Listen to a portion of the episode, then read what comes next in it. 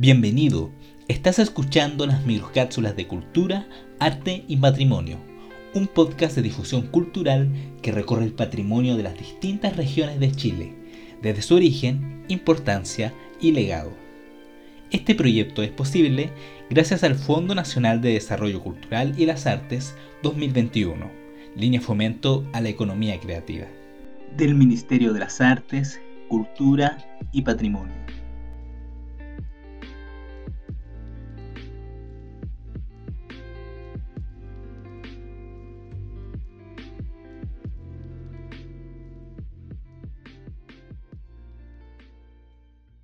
Palacio Parque Vergara. El Palacio Parque Vergara está ubicado en la comuna de Viña del Mar, en la región de Valparaíso, que día a día recibe turistas y visitantes a conocer este parque que se encuentra inserto en la ciudad junto al imponente Palacio Vergara, que funciona como el Museo de Bellas Artes de la ciudad. Y por mucho tiempo también funcionó la Academia de Bellas Artes. Este sitio también es reconocido por ser el lugar donde cada año se realiza el Festival Internacional de la Canción de Viña del Mar, en el anfiteatro ubicado en el parque. Al interior del parque también se encuentra el Museo Artequín Viña del Mar, inaugurado el año 2008 que es un museo educativo de arte dedicado a acercar a niños y niñas a la historia del arte con una metodología participativa y lúdica que se complementa con reproducciones de obras de arte. La historia del parque y el Palacio Vergara comienza con la adquisición de estas tierras por el rico comerciante de origen portugués Francisco Álvarez.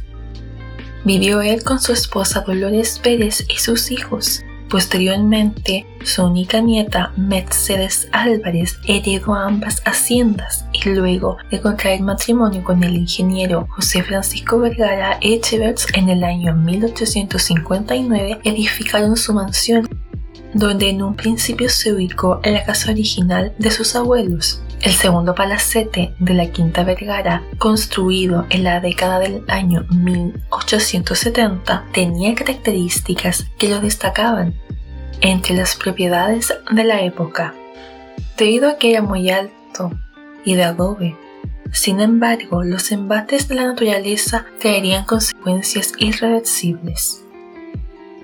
El 16 de agosto del año 1906, nuestro país fue asolado por un terremoto que marcó la historia de todas las ciudades de Chile. Así es como en Viña del Mar provocó un cambio radical de su población y construcción. La señora Blanca Vergara de Rasulis, hija de José Francisco Vergara y heredera de la hacienda, decide echar abajo y encomienda la construcción del actual Palacio Vergara al arquitecto italiano Ettore Petri Santini, quien además diseñó otras imponentes mansiones criollas de la ciudad, entre ellas el Club de Viña del Mar.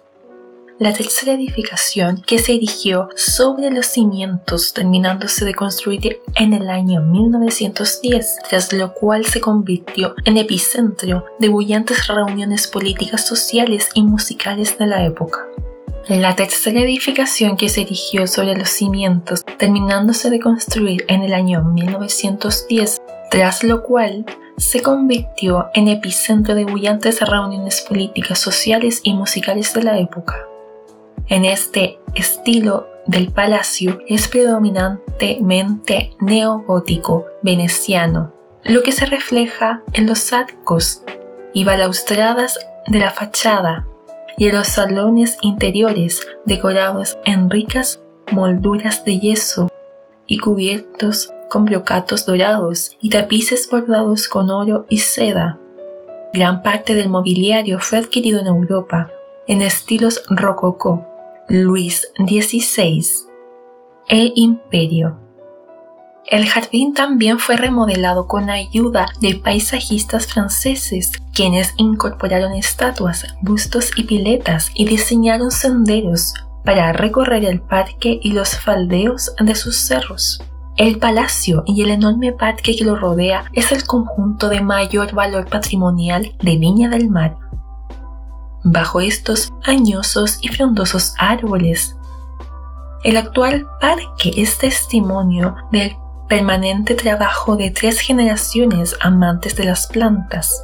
Especial afición que comenzarán Dolores Pérez y su hijo Salvador, que dio origen a un verdadero jardín botánico de una belleza insospechada, no solo por la rareza de las especies, sino porque aquí se combinan, como en ningún otro lugar del mundo, árboles de las regiones frías de América, Asia y Europa y otras tropicales. En el parque hay una serie de especies exóticas traídas de Asia, Australia y California, introducidas allí en el siglo XIX, cuando aún era la hacienda de las siete hermanas. En los jardines del parque hay algunas esculturas, entre las que destaca el busto de Gabriela Mistral, realizado y donado por la artista Nina Anguita, con motivo del premio Nobel obtenido en el año 1945. El 17 de septiembre del año 1941, año en que la municipalidad de Viña del Mar adquiere el edificio que posteriormente llevaría a la inauguración en sus dependencias del Museo de Bellas Artes. Para la creación del museo se utilizó como base la valiosa colección de obras que poseía la familia correspondiente principalmente al arte nacional y europeo. La colección de pintura chilena se ha ido formando mediante compras por valiosas donaciones de connotados vecinos de la ciudad y por adquisición de recursos locales. El museo conserva y exhibe cerca de 60 óleos de la escuela veneciana del siglo XVI, la española e italiana del siglo XVII y pinturas impresionistas del español Joaquín Sorolla. El palacio posee elementos de estilo gótico veneciano que se reflejan sus fachadas con arcos ojivales y balaustradas. La superficie total de la construcción es de 2.646 metros cuadrados aproximadamente. Los salones interiores están decorados con esculturas, molduras de yeso y finos parquets. Los muros del salón principal están forrados con tapices bordados con oro y seda al igual que los cortinajes. En tanto el parqué, de aproximadamente 35 hectáreas, es de especial singularidad para la comuna. El conjunto paisajístico inserto en la trama urbana tiene esculturas, bustos, piletas y senderos que recorren tanto el parque como los faldeos de sus cerros. El Palacio Vergara y Parque Quinta Vergara fueron declarados Monumento Nacional en la categoría de Monumento Histórico el 31 de julio del año 2008. El terremoto del 27 de febrero del año 2010 afectó seriamente el edificio y permaneció cerrado a los visitantes, mientras la municipalidad realizaba todas las gestiones para su recuperación final.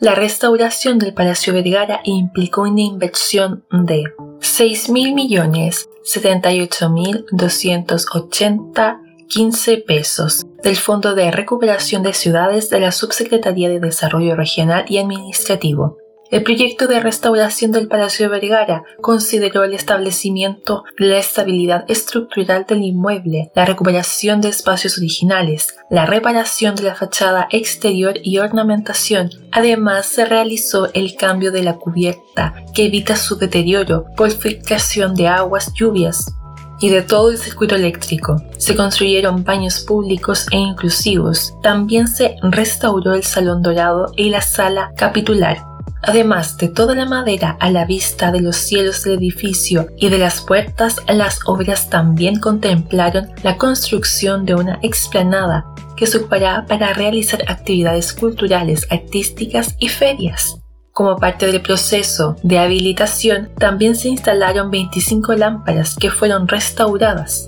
Viña del Mar tiene un patrimonio cultural y natural singular, visible en su arquitectura, parques y jardines, en las variadas colecciones de sus museos, elementos que han perdurado en el tiempo, transformándose en vivos testigos de eventos históricos y del acontecer cotidiano de la ciudad jardín. La comuna conserva significativas construcciones, que imprimen estilos y tendencias que marcaron el desarrollo histórico de la ciudad. Es el caso de palacios que se levantan todavía en el territorio como símbolo del pasado, del periodo de formación de la ciudad, cuando su sello era el de segunda vivienda o establecimiento de acaudalados comerciantes, originalmente porteños que se establecen en la urbe, muchos de ellos motivados por la catástrofe y destrucción que había significado el terremoto de 1906 en Valparaíso. Este pasado de lujosos palacios de la pujante élite santiaguina y principalmente por la élite cosmopolita de Valparaíso forjaron la identidad y fundación de la ciudad de Viña del Mar. Pasado y presente de la ciudad jardín, de la cual el Palacio y Parque Vergara son un reflejo de la identidad de sus habitantes y un espacio de relajo para visitantes y turistas.